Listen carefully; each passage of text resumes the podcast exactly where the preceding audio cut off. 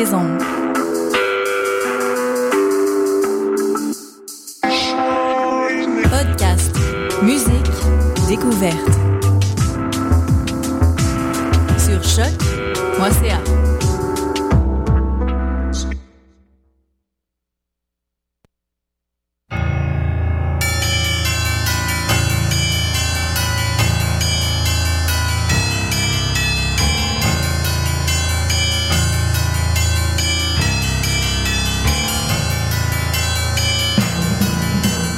Bonsoir, euh, vous êtes bien sur Choc FM, c'est le tome 10, le chapitre 131 de Mission Encre Noire, nouvelle édition, vous êtes avec Eric.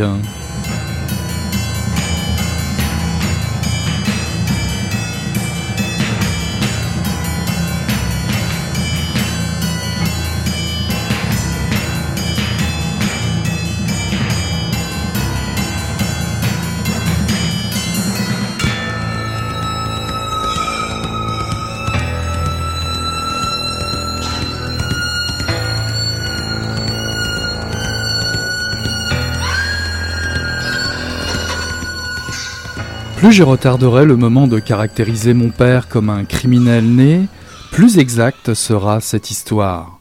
Criminel, il l'est devenu, c'est vrai. Mais je me demande bien en quel point de l'enchaînement des événements lui, ou qui que ce soit d'autre, ou le monde en général aurait pu s'en apercevoir.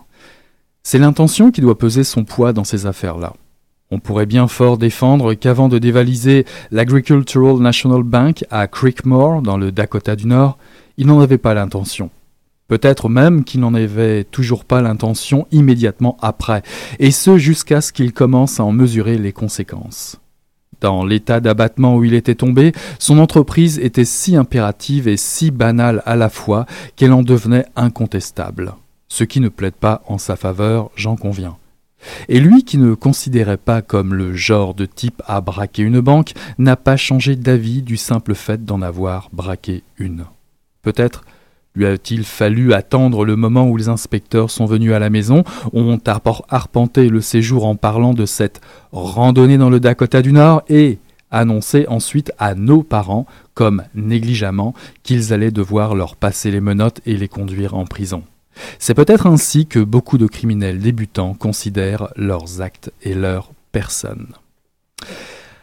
Voilà, c'est un extrait de Canada de Richard Ford paru aux éditions Boréal en 2013. Et eh ben, je vais commencer par le commencement. Bonne et heureuse année à toutes et à tous. Mission Encre Noire repart pour une nouvelle session cet hiver. Nous abordons donc le tome 10, comme je disais, oui, oui, déjà, et le chapitre 131. Et je vous propose de commencer fort l'année 2014 avec le récipiendaire du prix Femina 2013 Canada de Richard Ford, paru aux éditions de l'Olivier en France, et chez Boréal ici au Québec.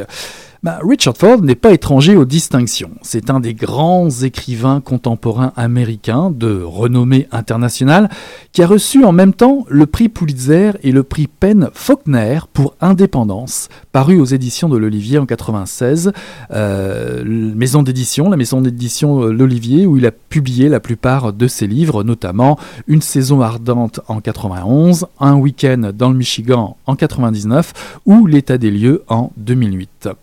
Richard Ford est né dans le Mississippi en 1944, dans ce fameux sud des États-Unis où le hors-la-loi est une figure, on va dire, toujours romantique.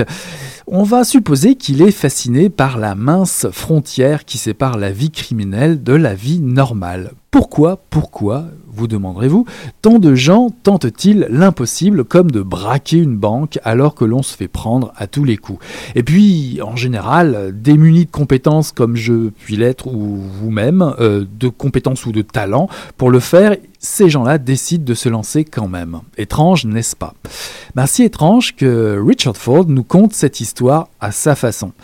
Il plante le décor dès les premières lignes. Voici l'histoire d'un drame familial, je cite. D'abord, je vais raconter le hold-up de nos parents, que nos, parents ont commis, pardon. Ensuite, les meurtres qui se sont produits plus tard. C'est le hold-up qui compte le plus parce qu'il a eu pour effet d'infléchir le cours de nos vies à ma sœur et à moi.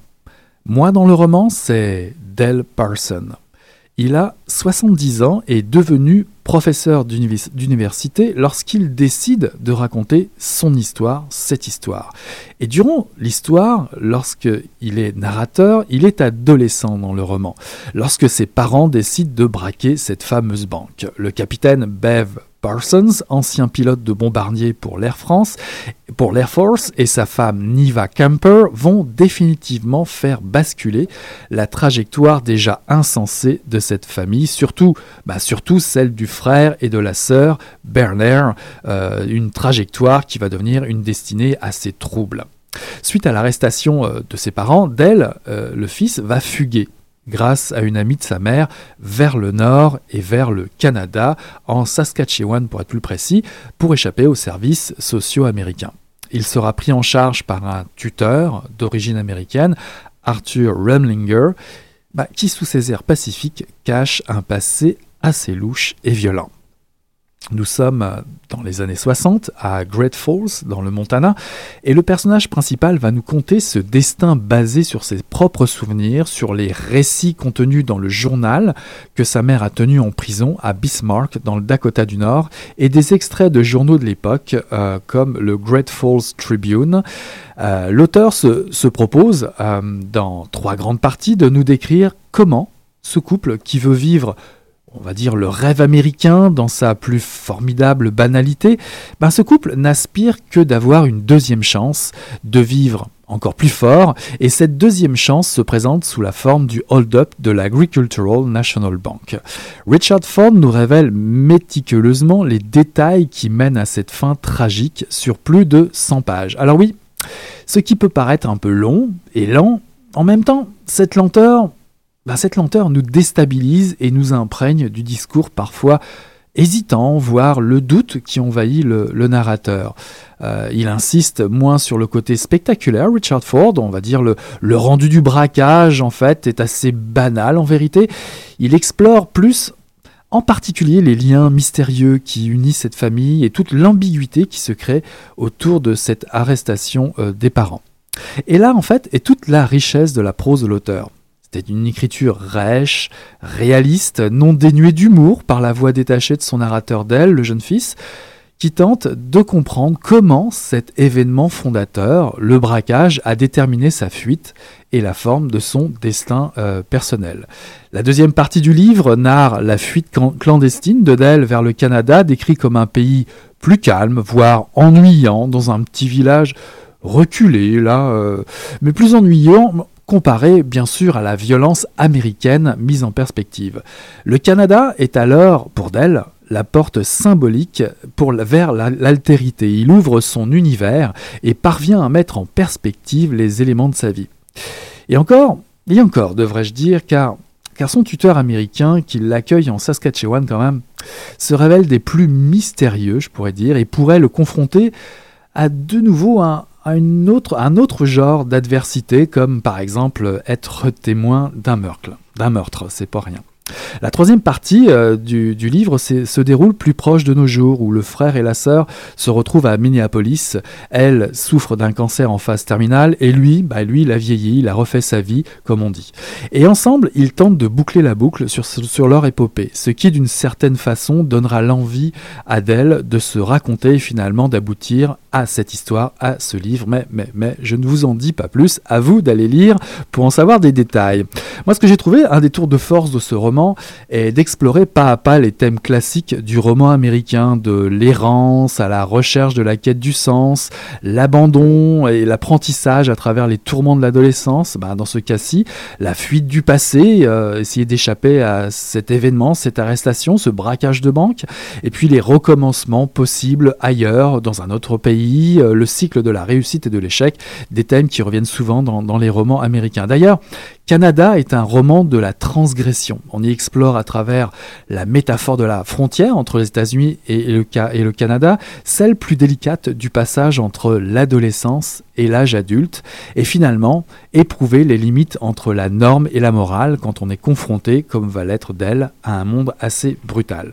Donc voilà un roman puissant, euh, une forme de, un hymne magistral à la jeunesse perdue. On y retrouve de magnifiques descriptions des grands espaces, des personnages hors du commun et surtout le plaisir de lire une histoire qui bifurque soudainement et s'échappe vers quelque chose de totalement différent. Je terminerai par une citation de l'auteur, je cite Nous aimons penser que la vie suit une certaine continuité, mais elle est très discontinue. Tout peut changer de direction. La seule chose qui tient tout ensemble, le rythme, le style, les circonstances, c'est nous. Donc un grand roman pour débuter euh, cette année euh, que je vous recommande chaleureusement. Il s'appelle Canada de Richard Ford aux éditions du Boréal.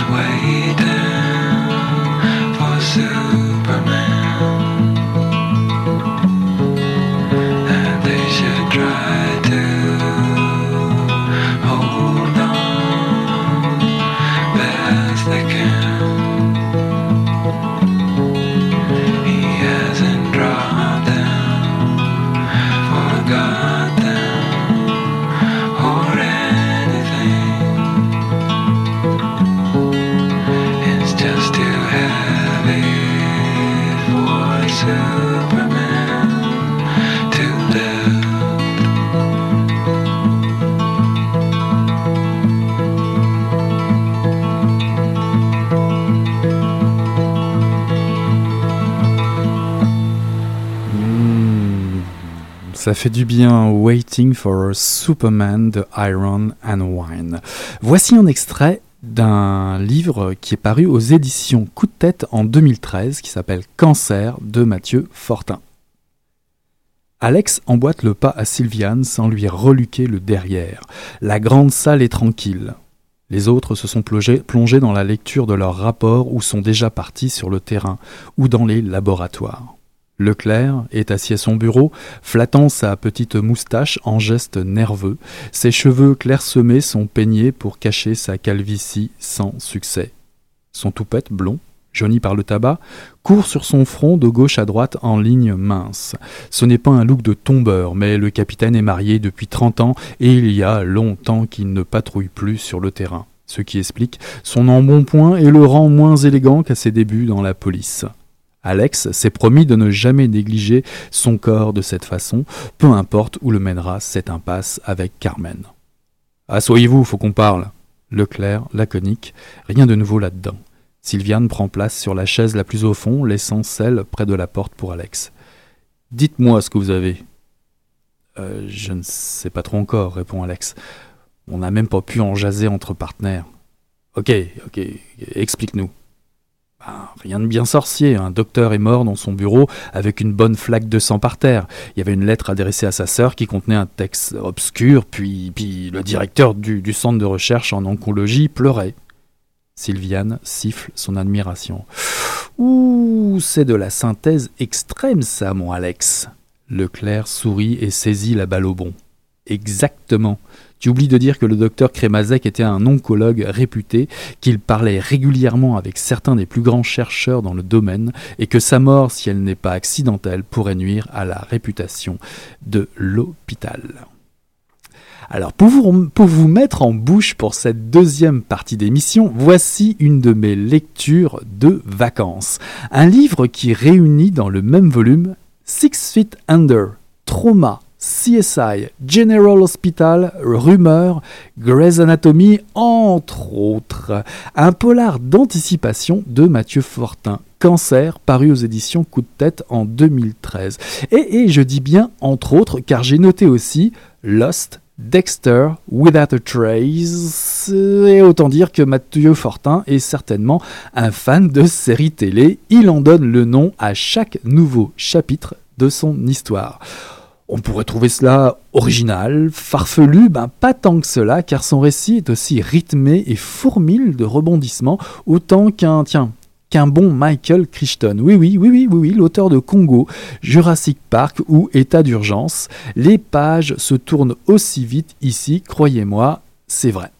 Je prends cet auteur car j'ai lu déjà aux éditions Coup de tête encore Le Serrurier et le protocole Reston qui sont excellents, eu égard aux thèmes abordés proches de la science-fiction ou mieux encore le souci de rendre un récit mystérieux et attachant. Vous allez comprendre.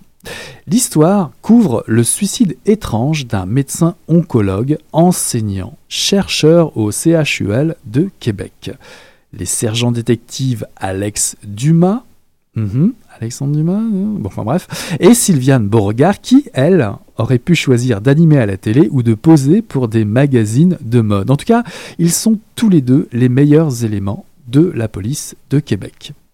Une seringue et un stylo rose dégageant une odeur de vanille un peu bizarre à portée du cadavre, un collègue médecin plutôt hmm, nerveux vont mettre les deux partenaires sur la piste d'une histoire pleine de surprises.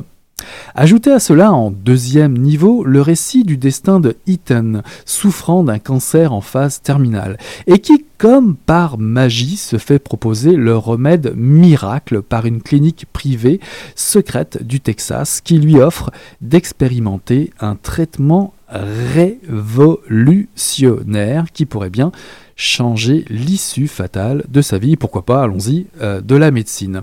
Alors que dire des morts suspectes qui entourent ce projet Et quid des effets secondaires angoissants qui l'assaillent hmm. Décide de tenter le coup quand même. Mais alors, quel rapport entre Ethan et cette série de meurtres à Québec, me direz-vous? Bah alors qu'Ethan précisément a été recommandé par le CHUL de Québec hmm, hmm, hmm. Eh bien vous savez ce qu'il vous reste à faire, n'est-ce pas euh, D'aller euh, découvrir ce roman euh, assez surprenant chez Coup de tête en 2013 qui s'appelle Cancer. Une fois de plus, moi j'ai trouvé que Mathieu Fortin nous plonge parfaitement dans, la réflexion assez glaçante des relations parfois douteuses, on va dire, qu'entretiennent avec la moralité certaines compagnies pharmaceutiques, bien entendu.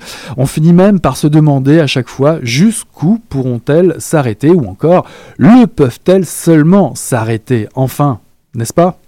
J'ai une fois encore aimé l'efficacité de l'écriture de Mathieu Fortin. Il nous embarque bien dans son univers. Il mêle avec talent suspense et thématique. Et pour finir, il vous promet un finish des plus troublants. On est dans un très bon thriller. Je vous engage à jouer les curieux et curieuses, d'autant plus que ce récit est inspiré de certains éléments réels divulgués dans un cours sur la génétique par la docteure Hélène Glémet. Ce roman vient étoffer une nouvelle que l'auteur Mathieu Fortin avait publiée auparavant dans la, revue de science-fiction euh, Solaris qu'on trouve ici au Québec, le numéro 167 pour être précis, donc euh, Cancer de Mathieu Fortin paru aux éditions Coup de tête.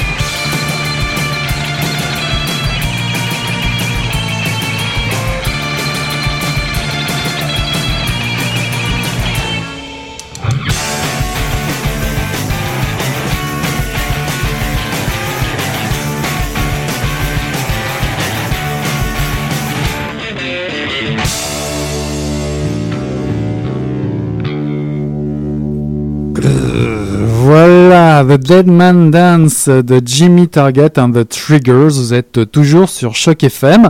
Mission Encre Noire euh, s'achève, ce tome 10. Une musique comme ça, ça nous lance bien cette nouvelle saison euh, de Mission Encre Noire. Je vous rappelle que vous pouvez toujours euh, consulter les informations suite aux émissions, les références de livres, des choses comme ça, directement sur le site de Choc FM. Et puis pourquoi pas aller nous rendre visite sur la page Facebook de l'émission mission Euh, directement, vous aurez des informations euh, par rapport à carte blanche, tout ça. Enfin, j'essaye de tenir tout ça à jour et de vous donner la plupart des références, et notamment celle d'aujourd'hui que vous allez retrouver bien vite. Le roman de Mathieu Fortin, Cancer, paru aux éditions Coup de tête en 2013, et est, vraiment un roman que je vous recommande chaudement. c'est vraiment une pièce magistrale de c'est Richard Ford, écrit par Richard Ford.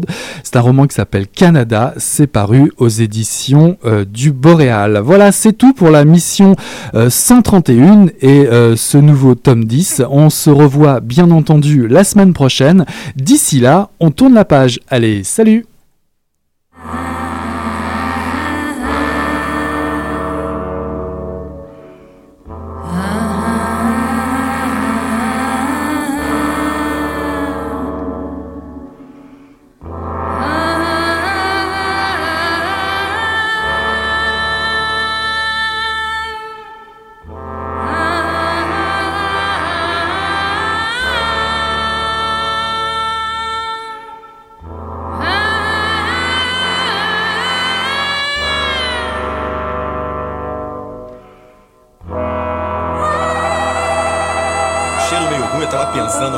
fedeu as coisas. Mas o negócio tava bom, bicho. O negócio tava bom, só quando ele tava tão entupido. Gostoso! Quem diria, hein? Greta Garbo acabou de irajar, hein? É, mas eu tava falando pra você, né? Depois que eu passei a me sentir, aí o negócio ficou diferente. Jorjão! Vai, garoto! Fala a verdade. Isso tá bom. Não. Cadê a cerveja que eu me segue? Ô, Ciro, tira a mão do meu bolso. Agora um arame, um arame ia pegar dentro, ia pegar um gordurame depois, um arame não ia mal. É pegado!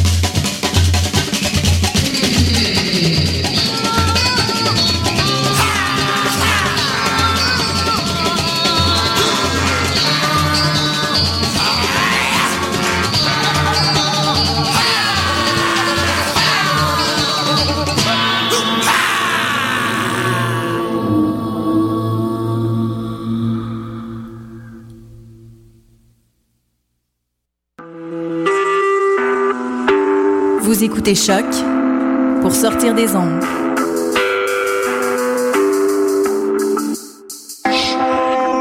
Podcast, musique, découverte.